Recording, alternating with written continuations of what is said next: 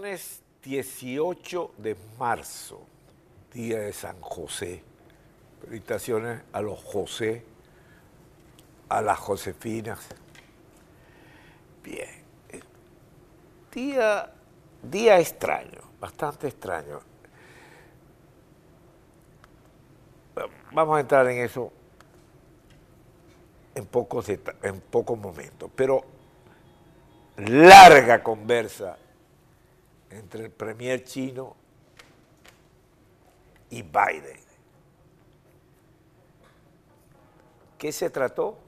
Vámonos directamente con Belén Mora, de la voz de América, en Washington. Belén, ¿cómo está usted? Buenas tardes. ¿Qué nos puede informar de esa larga tenida telefónica que sostuvieron ambos presidentes?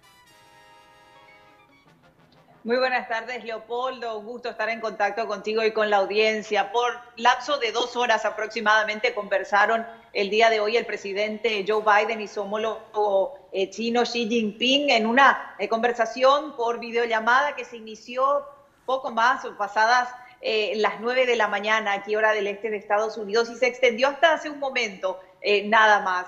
Conversación de la que hasta el momento tenemos las reacciones, por lo menos por parte de China, es por lo menos lo que se pudo conocer. Eh, fue el ministro de Relaciones Exteriores chino que hace unos minutos o hace unos momentos reveló parte eh, de la conversación, eh, donde básicamente se manifestó la intención de ambas partes de, o, el rechazo más bien a, cualquier tipo de confrontación o cualquier tipo de, digamos, conflicto o violencia que se pueda generar en el marco de esto que tiene que ver con la crisis entre Rusia y Ucrania. Eh, por el momento estamos aguardando conocer las reacciones también por parte de la Casa Blanca, que seguramente lo vamos a conocer en, minutos más tarde cuando se dé la eh, conferencia de prensa y bueno, y podamos conocer un poco más de, detalles por parte, por lo menos de la administración eh, de Estados Unidos, de cuál ha sido la postura y cuál ha sido la posición. Sí tenemos en la previa, lo que ya se venía conversando antes, eh, digamos, de esta, de esta charla o de eh, los preparativos en los días previos a esta conversación que se pudo dar. Conocemos eh, que, por ejemplo, la secretaria de prensa de la Casa Blanca ha manifestado que la intención del presidente Biden en esta conversación telefónica... Ahora, Belén, perdone, perdone que la interrumpa, pero uno ve en la fotografía que tenía una carpeta, que tenía apuntes, el otro tenía su taza de té, que venían preparados para una larga reunión, ¿no? Así es porque definitivamente este tema es un tema eh, que dominó la agenda, era uno de los temas, uno de los puntos centrales en la agenda, la posición de China frente a esta eh, eh, guerra de Rusia en Ucrania.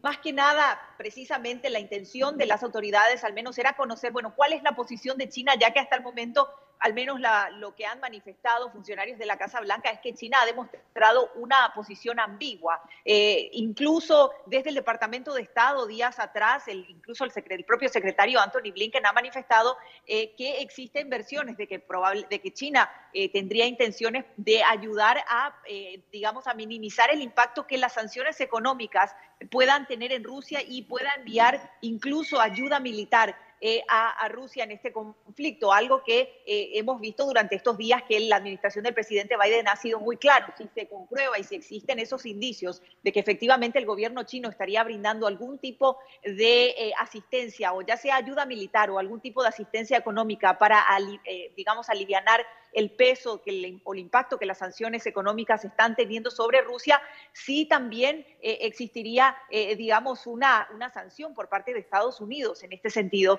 Eh, así que, por supuesto que nosotros estamos muy pendientes de conocer de primera mano, bueno, cuál ha sido la posición o qué específicamente es lo que el presidente Joe Biden ha conversado y ha solicitado específicamente en este sentido eh, a, su homólogo chino Xi Jinping. Como, como decía al inicio, eh, se han hablado de una posición ambigua por parte de China con relación a este tema, eh, donde China en todo momento por lo menos ha tratado de alejarse de este conflicto, no obstante no se ha visto una condena que al menos es lo que la administración del presidente Joe Biden está esperando y también, por supuesto, líderes europeos están esperando por parte de China, una condena enfática a, todo esto que está eh, ocurriendo, eh, ocurriendo en territorio ucraniano. Y esto llega en momentos en que Estados Unidos también está evaluando de manera muy cercana y cada vez más seria la posibilidad de efectivamente eh, documentar aquellas violaciones a derechos humanos que se puedan estar cometiendo, incluso crímenes de guerra, algo que principalmente lleve a elevar eh, eh, digamos, el hecho de que el presidente Vladimir Putin se ha considerado como un criminal de guerra, que es algo eh, que también en esta semana ha generado bastantes repercusiones por las declaraciones que ha brindado el presidente o que las manifestaciones del presidente Joe Biden días atrás. Hemos visto que también el secretario de Estado Anthony Blinken ha manifestado que Estados Unidos está trabajando y está documentando con expertos la posibilidad de poder elevar precisamente estos indicios que puedan señalar a Vladimir Putin como un criminal de guerra, algo que también ha generado reacciones eh, por parte de Moscú eh, y por supuesto también las, reacciones que se han generado aquí en el Congreso de Estados Unidos. Así que eh, en minutos nada más seguramente vamos a conocer cuál es la posición o cuáles son las reacciones que se generan también después de esta conversación, como bien decía, una larga conversación eh, dos horas de conversación entre el presidente, eh, el presidente Joe Biden y su homólogo chino, eh, su homólogo chino Xi Jinping, digo bien. Bien, muchísimas gracias, Belén Mora. Si vienen esos detalles, pues estableceremos contacto nuevamente con usted. Muchísimas gracias por su extenso reportaje. Lo cierto del caso es que la semana termina con mucho ruido y pocas nueces. diálogos, elecciones, acuerdos, producción petrolera, pero hoy yo vi, eh, eh, escuché eh, parte del discurso de Putin en el estadio gigantesco que estaban celebrando hoy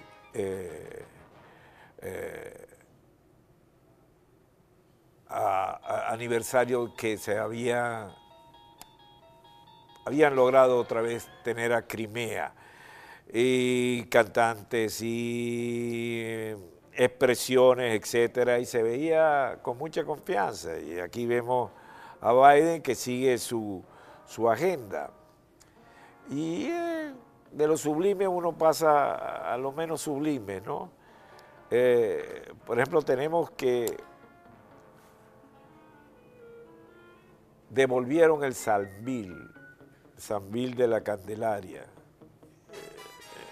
un estado lamentable se apoderaron de Zambir y para qué sirvió eso al final. Estamos viendo un deterioro en la infraestructura de Venezuela gigantesco. Cada día es mayor, problema de el gas, problema. Y no vengan a, a decir que se trata de, como los cubanos, del bloqueo. Termina una semana difícil difícil, complicada y bajo la sombra de esta tensión internacional que no sabemos qué va a ocurrir y cómo va a ocurrir. Lo cierto es que las imágenes de Ucrania son cada día más dolorosas, las personas que se van del país ya llegan a dos millones y pico, es decir, una zona de penumbra es como cerramos esta semana.